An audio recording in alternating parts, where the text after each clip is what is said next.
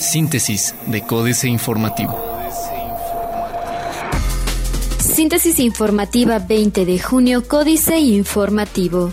Códice Informativo dan a conocer video de asalto a autobús en la México Querétaro. Un video de las cámaras de seguridad de un autobús de pasajeros de la línea ETN muestra la forma en que dos delincuentes realizan un atraco cuando el camión circulaba por la México Querétaro, acciones que muestran gran parecido con el caso de Rosa Margarita Ortiz, quien denunció en días pasados que había sido violada durante un robo similar. La forma de asaltar coincide totalmente con el testimonio de Rosa Margarita, además de que ambos atracos fueron realizados en la misma zona entre los kilómetros 53 y 54 de la autopista México-Querétaro, por lo que no se descarta que se trate de los mismos delincuentes. Profepa y autoridades estatales atenderán problemática en reserva de Peña Colorada. Este lunes 20 de junio, José Luis Peña Ríos, delegado de la Procuraduría Federal de Protección al Ambiente, y Juan Manuel Navarrete Resendi, subsecretario de Medio Ambiente del Estado de Querétaro, mantendrán una reunión para atender la problemática que se presenta en Peña Colorada, donde la ambientalista América Vizcaíno denunció que se realiza un desmonte. En entrevista con Códice Informativo, Peña Ríos aseguró que mantiene comunicación constante con América Vizcaíno, ambientalista queretana, quien le notificó de esta situación el viernes 17 de junio, por lo que señaló que será este lunes cuando en conjunto con gobierno del estado se atienda esta situación. Funcionarios sin liquidación a menos de que haya finanzas sanas, dice alcaldesa de Pedro Escobedo. Beatriz León Sotelo, presidenta municipal de Pedro Escobedo, se comprometió a que al término de su administración, los directores, secretarios e incluso ella no recibirán una liquidación salvo que las finanzas de la demarcación sean sanas, pues reconoció que la prestación de sus servicios es por tres años únicamente. Desalojo de comerciantes por no renovar el contrato de comodato de los carritos, dice Manuel Velázquez.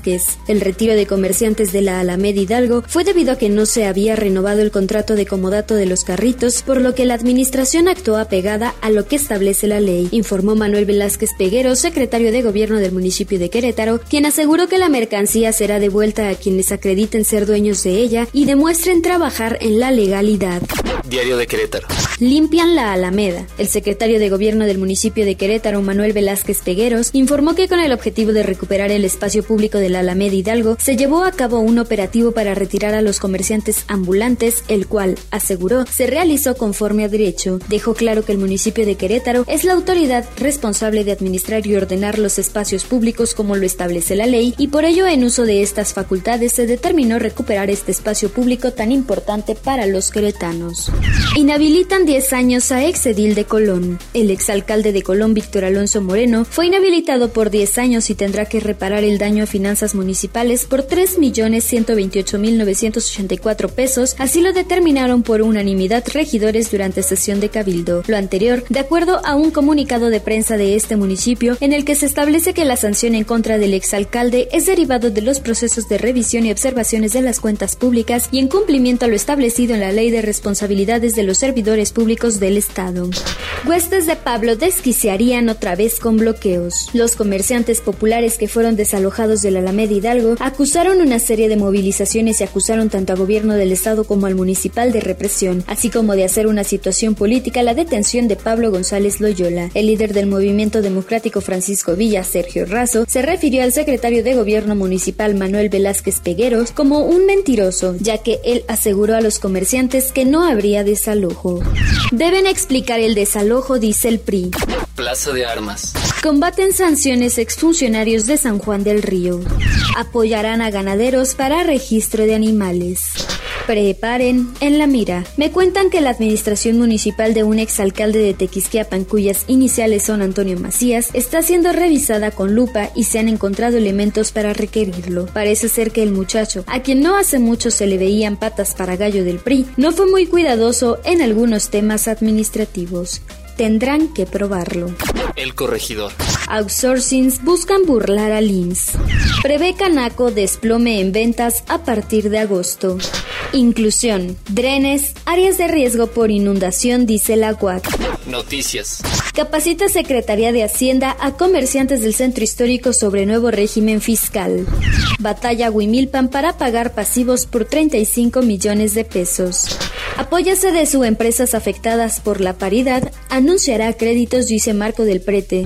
Tomarán el centro cívico, anuncian. Luego del desalojo del Tianguis La Alameda la madrugada de ayer, los comerciantes dieron a conocer que hoy tomarán de forma pacífica las instalaciones del centro cívico. Quienes llegaron para rescatar sus pertenencias no pudieron hacerlo ya que el lugar estaba aún acordonado por elementos antimotines. Reforma. Aumenta Senado su gasto en 25%. Los esfuerzos de austeridad del sector público tampoco han llegado al Senado de la República. Al igual que la Cámara de Diputados, los senadores aumentaron su gasto en más de un 25% durante los primeros cuatro meses de este año. Vuelven al campo por crisis petrolera. Crecen coberturas contra volatilidad. Pegan inasistencias a torres de control. La jornada. La volatilidad en el tipo de cambio continuará esta semana, dicen analistas. Esta semana se espera que la volatilidad en el tipo de cambio se mantenga debido a que los mercados financieros internacionales estarán atentos al resultado de la votación en Reino Unido sobre su permanencia o no en la Unión Europea, que se llevará a cabo este jueves 23 de junio, consideraron analistas del Grupo Financiero Santander. La semana pasada, el tipo de cambio interbancario alcanzó un nivel mínimo de 18.75 por dólar y máximos de 19.09 pesos para cerrar en 18.82. Dudas por sistema acusatorio. El nuevo sistema penal acusatorio que entró en vigor el sábado anterior no resolverá los problemas de criminalidad, impunidad y corrupción que prevalecen en el país si no se incluye a jurados en los juicios y sin el cuidado correcto de la cadena de custodia y el debido proceso, advirtieron especialistas de diversas universidades. Aunque los académicos reconocieron que el nuevo sistema representa un avance, consideraron que la justicia seguirá siendo una de las tareas pendientes del Estado mexicano. Operativo deja seis muertos en Oaxaca. Maestro, aguanta, el pueblo se levanta, fue el grito que se escuchó repetidamente en Asunción, Nochixtlán, San Pablo, Huitzó y en la capital del estado, donde pobladores de varias localidades acudieron al llamado de auxilio de los profesores de la sección 22 de la Coordinadora Nacional de los Trabajadores de la Educación, grito de socorro que ni los disparos efectuados por elementos policíacos pudieron acallar. Excelsior. México está en un ciclo positivo, dice Banco de México. Buscan prevenir la quiebra de Sofipos, protección a ahorradores. Más aeropuertos a desincorporación estudio. ¿Por qué 11 millones de personas han abandonado el sistema financiero? Internacional. Cuba fomenta uso de energías renovables como contribución al medio ambiente y a la economía local. Banco Central de Perú anuncia que inflación cerraría en 2.9% este año. Tomaría cuatro años Tratado de Libre Comercio con Reino Unido.